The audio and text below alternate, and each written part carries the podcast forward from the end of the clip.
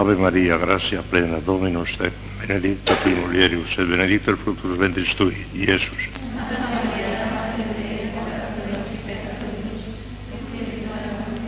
Gloria Patri et Filio et Spiritus Santo.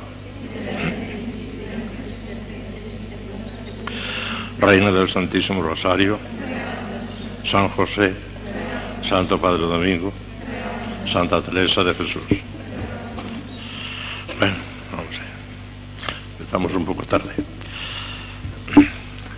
Vamos a seguir escuchando las opiniones de los grandes maestros de la vida espiritual modernos que nos dicen lo que piensan sobre lo que es la vida mística.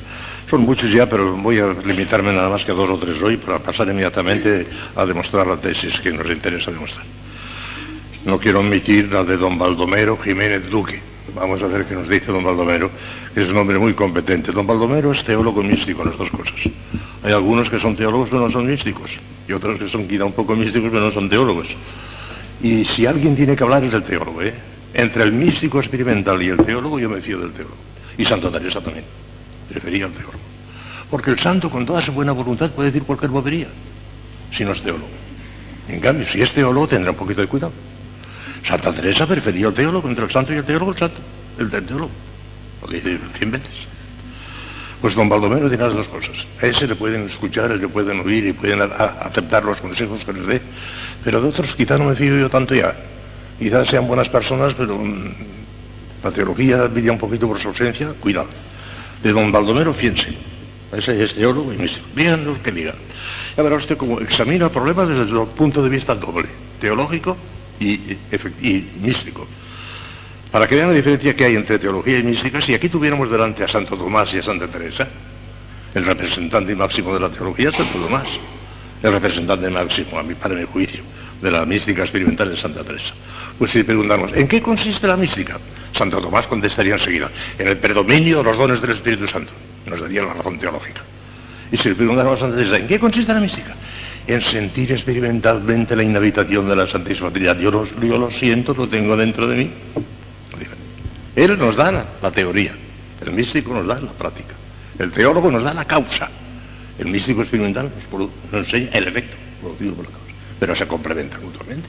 Ni hay teología sin mística, ni mística sin teología, para que sea una cosa completa. Pues el don Baldomero tiene las dos cosas y verán ustedes cómo habla de lo teológico y de lo experimental. ¿Qué es la mística? Entre comillas, ¿eh? Habla don Baldomero. ¿Qué es la mística? Esencialmente y primariamente la obra divinizadora de Dios en nosotros cuando ha llegado a ese estadio intenso que se caracteriza por el predominio y la invasión desbordante de la acción de los dones del Espíritu Santo.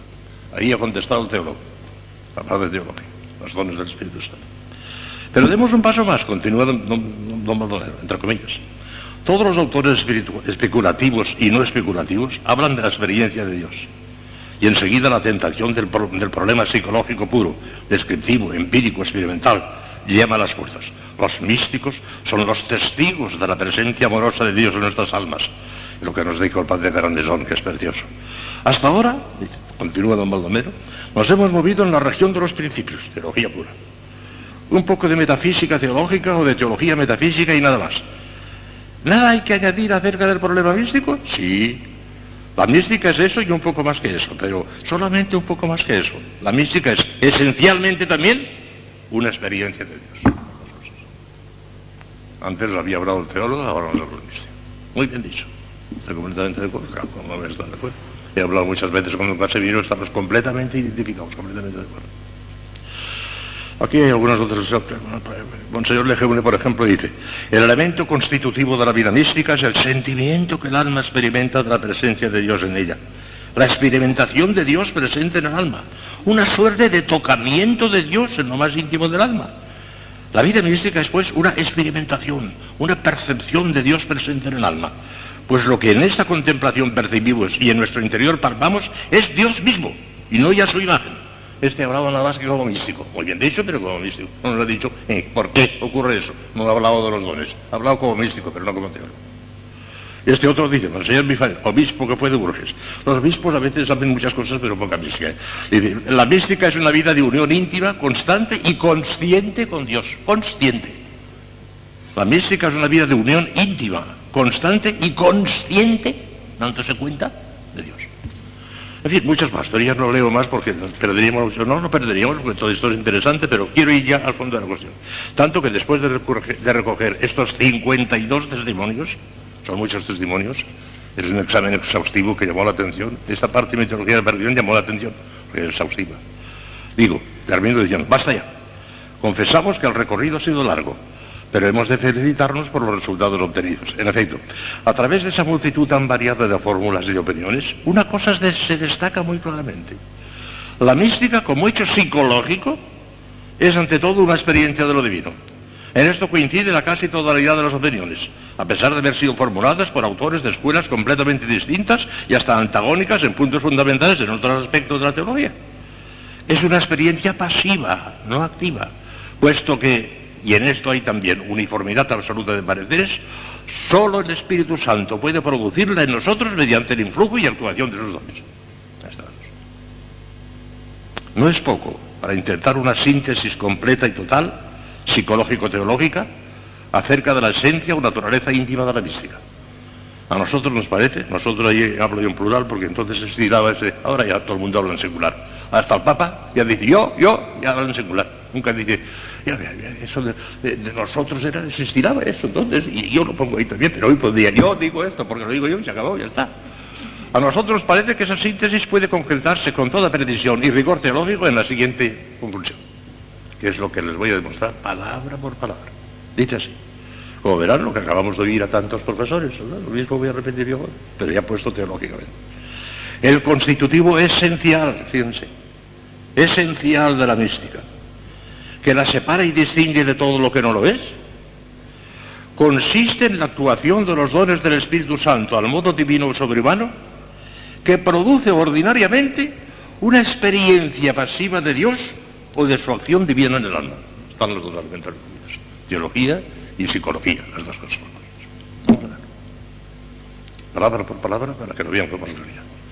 Aunque estas cosas ya creo que a base de los muchos textos que hemos leído y comentado, ya casi se han hecho, formado ustedes una idea de lo que es. Pero en fin, vamos a concretarlo con toda precisión teológica. El constitutivo esencial, fíjense, esencial, vamos a hablar de lo esencial.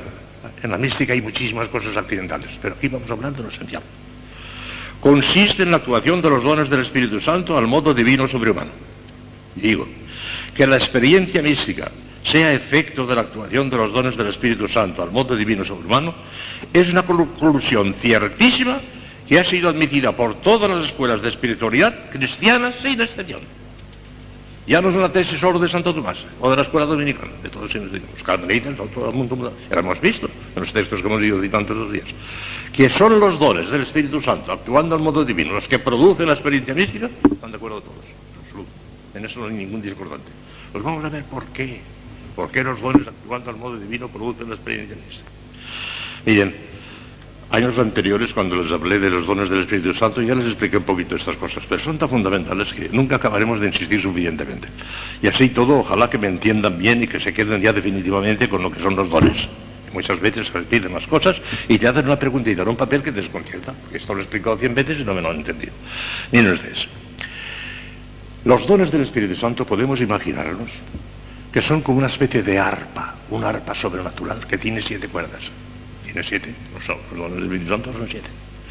Y en cambio las virtudes infusas, que tienen dos grandes grupos, virtudes teologales, que son fe, esperanza y caridad, y virtudes morales, que son las cuatro cardinales, prudencia, justicia, fortaleza y templanza, con todas sus derivadas, que son muchísimas, hasta 54, estudia Santo Tomás en la suma teología. Pero esas virtudes infusas, tanto las teologales como las morales, son una especie de piano, que tiene 54 cuerdas. Y todo eso lo tenemos dentro del alma. Y lo tiene el niño que acaba de ser bautizado. El niño que acaba de ser bautizado tiene la gala gratificante, la inhabitación trinitaria, todas las virtudes infusas y todos los dones del Espíritu Santo, pero en forma de germen. El piano está sin tocar todavía. Y, el arpa también no toca todavía, pero ya lo tiene. El niño ya lo. Y lo, ya lo tenemos todos. Lo tenemos todos ya. Pero con esta diferencia, que cuando nosotros actuamos por nuestra propia cuenta con la ayuda de la gracia ordinaria, porque sin la gracia no podemos hacer absolutamente nada, ni pronunciar el nombre de Jesús. Hombre, uno que está en pecado mortal no puede pronunciar la palabra Jesús, sí, pero no le sirve para nada. De manera que les sirva para algo en orden a la vida eterna, sin la gracia ni el nombre de Jesús podemos pronunciar absolutamente nada. Sin mí no podéis hacer nada. No dijo nuestro Señor, sin, sin mí podéis hacer muy pocas cosas, no dijo eso. Sin mí no podéis hacer nada. Y en mi pueblo la palabra nada significa nada, nada. Ni poco ni mucho, nada. De manera que sin la ayuda de la gracia ordinaria no podemos hacer absolutamente nada. Pero con la ayuda de esa gracia ordinaria, que la tenemos a nuestra disposición como el aire para respirar, Dios es tan bueno que esa gracia ordinaria que necesitamos para hacer un acto de virtud no nos la niega nunca. La tenemos siempre a nuestra disposición como el aire para respirar. Y en virtud de ese impulso de esa gracia ordinaria que la tenemos todos, podemos hacer cuando nos dé la gana, cuando queramos, un acto de fe, un acto de esperanza, un acto de caridad, un acto de prudencia, un acto de justicia, eso podemos hacerlo. Podemos tocar esa tecla del piano y sale un acto de fe o sale un acto de esperanza, sale Pero claro, lo tocamos nosotros con ayuda de esa gracia ordinaria. Y al tocarlo nosotros, necesariamente, forzosamente, le imprimimos nuestra modalidad humana a lo humano, lo tocamos a lo humano. Y como somos unos malos artistas, que no sabemos tocar bien ese piano, pues sale aquello un poco desafinado cuando no sale desafinadísimo del todo, pero al menos desafinado un poquito casi siempre que metemos elementos humanos. Y sí, la caridad nos obliga a ser abnegados, sacrificados, pero hasta cierto punto, porque tengo, estoy enferma, me tengo que cuidar hasta cierto punto, no, no, no puedo ir demasiado lejos, no, no, no, no, o sea que sí, sí, sí, pero no, no, no, pero no, o sea que metemos elementos humanos siempre, a la fuerza necesariamente, porque nuestra psicología es humana. Y como nuestra psicología está metido hasta el tuétano el egoísmo, el egoísmo está metido hasta el tuétano, que se nos mete, como decía un papelito muy bien escrito el otro día, lo decía, que sin darnos cuenta se nos mete el, egoísmo y, nos da la zarpa y, nos, destroza lo que estamos haciendo. El egoísmo lo tenemos metido en, el íntimo de nuestras entrañas y sale a relucir casi siempre, aún en los actos de virtud. Y claro, Sí, sí, podemos hacer de virtud y podemos incluso crecer un poquito, pero siempre dentro de esa modalidad humana que no saldrá nunca de la estética, nunca, nunca, nunca. Con nuestros esfuerzos, con ayuda de la gracia ordinaria, podemos pasar de la primera morada a la segunda y de la segunda hasta la tercera, pero se acabó. De ahí no se pasa. Porque ahí termina la estética, ahí termina lo ordinario, ahí, termina el ejercicio de las virtudes al modo humano, en la tercera morada. Hasta ahí podemos llegar, sin más, sin influencia de los dones todavía, sin que hayan todos los dones, pero pasar de ahí. Y claro, si nos quedamos en la tercera morada, ya verán, cuando hablemos, porque hablaremos este año un poquito de las moradas de Santa Teresa, qué, qué imperfecta es todavía. Y Santa Teresa tiene tanta humildad que dice, y no penséis que, es poco llegar a la tercera morada, que hartas veces me parece que no he llegado yo, dice Santa Teresa. Estaba en la séptima morada cuando decía eso, pero con su humildad. Bueno, pues no podemos llegar más que hasta la tercera morada, nada más. Y ahí no hay santidad. Decir que hay una santidad estética es no saber nada de teología, no tener ni idea de las cosas. Una santidad ascética no se puede dar, porque una santidad ascética no pasa de la tercera morada, y ahí no hay santidad todavía. Eh, cuando empieza la mística de la cuarta morada, empiezas ya un poquito la santidad. En la quinta ya tenemos una santidad eh, medio hilvanada. En la sexta clara y en la séptima la gran santidad. Pero en la tercera no hay santidad. Y como no podemos pasar de ahí sin la tuya de los dones, más que con eso, no nos santificaremos jamás si no vienen los dones. Si no entramos en la mística, no hay nada que hacer para la santificación. ¿Podemos salvarnos? ¿Podemos salvarnos? Sí, ya veremos. Podemos llegar hasta la tercera morada y tener muchos méritos, pero siempre, siempre a lo sumo, como máximo a lo sumo, plata. Oro jamás. Oro jamás. Plata. De ahí no se puede pasar. En plena estética no se puede pasar. Entonces, ¿qué pasa? Pues que hace falta la invasión de los dones del Espíritu Santo. Cuando el Espíritu Santo ve que hemos hecho lo que hemos podido, porque tengan en cuenta esto que es importantísimo, es importantísimo. Cuando el Espíritu Santo ve que hemos hecho lo que hemos podido, porque nunca jamás vendrá a completar, jamás el Espíritu Santo vendrá a completar la holgazanería, no, no, no, no. Pero cuando vea que hemos hecho todo lo posible, que nos esforzamos con toda la alma y que ya no podemos pasar de ahí porque hemos llegado al límite, hemos llegado al extremo de la tercera hora, entonces el Espíritu Santo actúa. Y en recompensa de estos esfuerzos que hemos hecho, y por eso he dicho muchas veces y volveré a repetir, que aunque no podemos poner en práctica, poner en marcha los dones del Espíritu Santo, podemos disponernos para que Él los ponga, vaya, y lo podemos hacer, eso lo podemos, y hasta que no lo hagamos lo vendrán. Pero cuando el Espíritu Santo ve que hemos hecho ya lo posible, entonces viene el Espíritu Santo. Y pulsando el arpa de los dones del Espíritu Santo, que no tiene un sonido distinto de las virtudes, no. No crean que los dones del Espíritu Santo suenan independientemente de las virtudes, no, no, no, no. Lo que pasa es que los dones del Espíritu Santo actúan sobre las virtudes dándoles modalidad divina, dándoles oxígeno divino. Y en vez de actuar al humano, entonces empezamos a actuar a lo divino, porque han recibido una bocanada de oxígeno divino que será los, dones del Espíritu Santo. O sea que el acto del, don del Espíritu Santo no es independiente de las virtudes, sino que lo que hace es darle oxígeno puro, darle modalidad divina al acto de las virtudes y salen entonces unos actos de virtudes perfectísimos a las virtudes de los santos. Ya tenemos aquí, todavía tenemos la mística. Porque cualquier actuación de un don, cualquiera, es un acto místico. Y cuando esos actos místicos se van multiplicando, se van intensificando tanto, que llegan a predominar, entonces ya no solamente hay un acto místico, sino el estado místico. Estado místico relativo hasta cierto punto, porque siempre hay paréntesis, como vamos a deshacer y como hablaremos también. Pero eso ya, es la diferencia que hay entre la estética y la mística. El que actúen o los dones del Espíritu Santo, y cuando actúan los dones del Espíritu Santo, siempre es el modo divino, sobre todo la virtud que más necesita de los dones es precisamente la caridad, que es la reina soberana de las virtudes. Como es tan perfecta, como es tan divina, se ahoga en una asfixia humana. La caridad, cuando ve que la practicamos de una manera raquítica, de una, de una manera mediocre, está, indignada contra nosotros. Si no es esto lo que yo necesito, dadme oxígeno puro. Y cuando el Espíritu Santo le da el oxígeno puro, rompen unos actos de caridad tremendos, inmensos, que llega a decir al Señor, Señor, si fuera tu voluntad me gustaría ir al infierno. Ya, cosas de locura. Pero es ya el Espíritu Santo que lo puede. Vean lo que digo ya. Ahora, después de esta explicación, ya entenderán lo que allí lo digo con menos palabras, pero con una precisión teológica extraordinaria. Digo ahí. Esa actuación de los dones constituye la esencia misma de la mística. Cada vez que actúa un don, se produce un acto místico, más o menos intenso, según la intensidad con que haya actuado el don. Y cuando la actuación de los dones es tan frecuente y repetida, que empieza a predominar sobre el ejercicio al modo humano de las virtudes infusas, característico de la estética, el alma ha entrado en pleno estado místico, siempre relativo, indudablemente, ya que los dones nunca actúan, ni aun en los grandes santos, de una manera absolutamente continua e ininterrumpida, siempre hay paréntesis. Pero ya estamos en estado místico, ya están actuando los dones. Y fíjense por qué el otro día cuando salió la, conclusión con relación a la caridad, no hay que más que insinuarlo, porque la explicación un poquito más larga la quería dar hoy y la acabo de dar. Pero vean ustedes lo que el otro día omití, porque no hice más que leer la conclusión, pero sin comentarla. La conclusión decía así, hablando de la perfección de la caridad, porque sabe que este cursillo estamos hablando de la perfección de la caridad todos los días. Decía la conclusión, para su plena expansión y desarrollo, tal como lo exige la perfección cristiana, la caridad necesita ser perfeccionada por el don de sabiduría, claro. Y ahora verán por qué. Después de haberles explicado esto, entenderán perfectamente la precisión con que hablo aquí.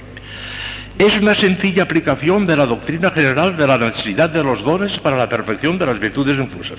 Como ya vimos, el año pasado y otros años, sin la influencia de los dones, las virtudes infusas actúan según las reglas de la simple razón natural, iluminada por la fe, ciertamente, pero a nuestro propio modo humano Ahora bien, siendo en sí mismas hábitos sobrenaturales divinos, las virtudes son hábitos sobrenaturales divinos, las virtudes infusas están reclamando por su misma naturaleza un ejercicio al modo divino sobrehumano, que es la atmósfera y ambiente que les corresponde por derecho propio, en su calidad de hábitos sobrenaturales. Mientras los dones del Espíritu Santo no les proporcionen ese modo divino que les caracteriza a ellos y de que carecen las virtudes infusas abandonadas a sí mismas, por la necesidad en que se encuentran de someterse al control y regla de la simple razón natural iluminada por la fe, es completamente imposible que alcancen su plena expansión y desarrollo. En plena estética no podemos tener santidad posible. Y esto que ocurre con todas las virtudes infusas, con todas, ¿eh? de una manera especialísima afecta a la caridad.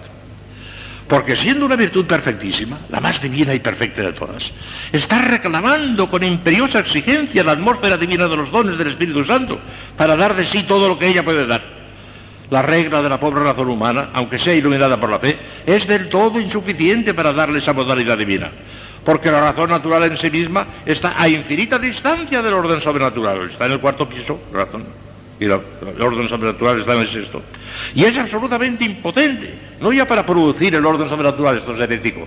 Decir que con la simple razón natural podemos producir el acto sobrenatural es herético, condenado por la Iglesia, la herejía pelagiana. Pero no solamente no podemos eh, producirlo, pero ni siquiera exigirlo, reclamarlo en modo alguno. Y aún elevada el alma al modo sobrenatural por la gracia e iluminada la razón natural por las luces de la fe, todavía el ejercicio de las virtudes infusas se realiza al modo humano, bajo la regla y control de la propia razón humana, que actuando bajo la moción ordinaria de la gracia que no se nos niega a nadie, como el aire para respirar, como causa motora del hábito virtuoso, tiene que imprimirle forzosamente su propia modalidad humana, para que se produzca la modalidad divina que reclama la caridad, es preciso que la razón humana, bajo la moción del Espíritu Santo por medio de sus dones, deje de ser la regla y causa motora del hábito, para convertirse en sujeto pasivo o receptor, que reciba dócilmente y deje actuar sin resistencia en toda su limpieza e integridad la modalidad divina de los dones, que procede de la regla y el motor a que se ajustan, que es el propio Espíritu Santo. Solo bajo la influencia del don de entendimiento, que es el que perfecciona la fe, que sin destruir la fe, porque no se trata todavía de la visión beatífica, le da una penetración y profundidad intensísimas en los misterios sobrenaturales. Los místicos tienen una penetración de las verdades de la fe tremenda, porque la virtud de la fe está iluminada por el don de entendimiento y lo ven con una claridad tremenda, tremenda, tremenda, claro, y lo viven con una intensidad tremenda.